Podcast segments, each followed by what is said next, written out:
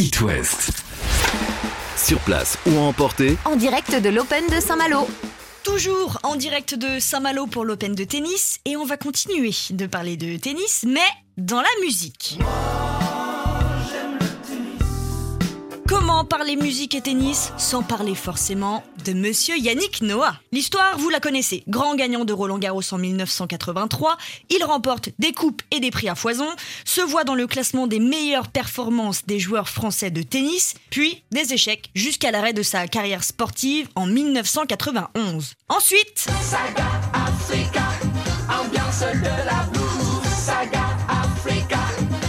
le tube. Des sportifs devenus chanteurs, c'est pas nouveau. La preuve.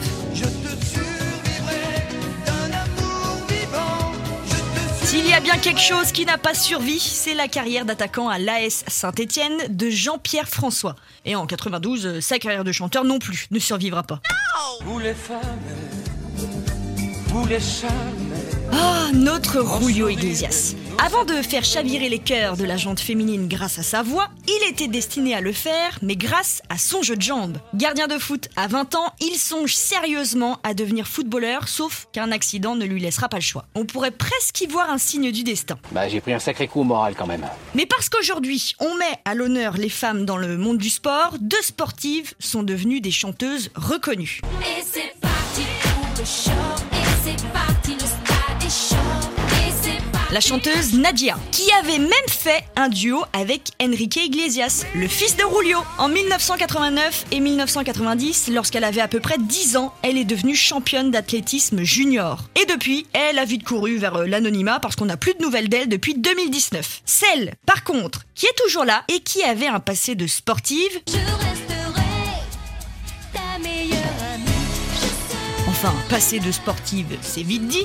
À 14 ans, Laurie s'entraîne pour euh, le championnat de France de patinage artistique, mais elle se blesse au genou. Laurie ne pourra plus remonter sur des patins pour devenir une pro, mais en attendant, elle a réussi à faire euh, son petit bout de chemin dans la chanson et le cinéma. Mais on parle de tennis là? Non, jure, j'y viens. Quel objet les joueurs de tennis comme Marat Safin, Roger Federer ou encore Marcos Bagdatis adorent casser. Les raquettes Oh, en cœur. Et, et? Et si on reste dans le thème de la musique, on pourrait presque les comparer à nos légendes du rock qui adorent casser. Des guitares Bingo Et dans le cassage de guitare, on a des pros. C'est unanime, le plus connu pour ses destructions de guitare, c'est Pete Townshend, le leader des Who.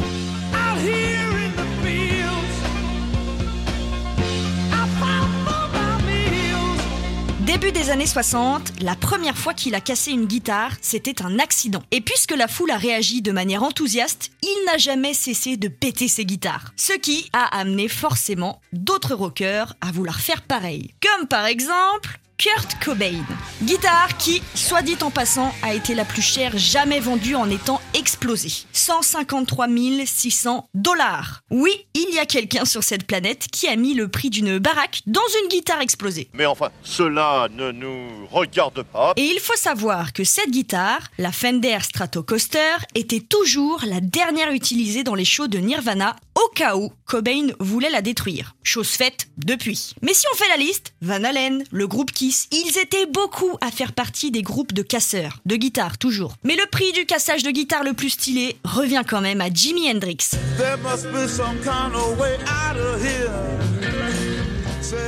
Car en plus de mettre le feu dans la salle, il a littéralement mis le feu à sa guitare. Et cette pratique de cassage de guitare, au fil du temps, c'est devenu presque un message anarchiste, un message de protestation.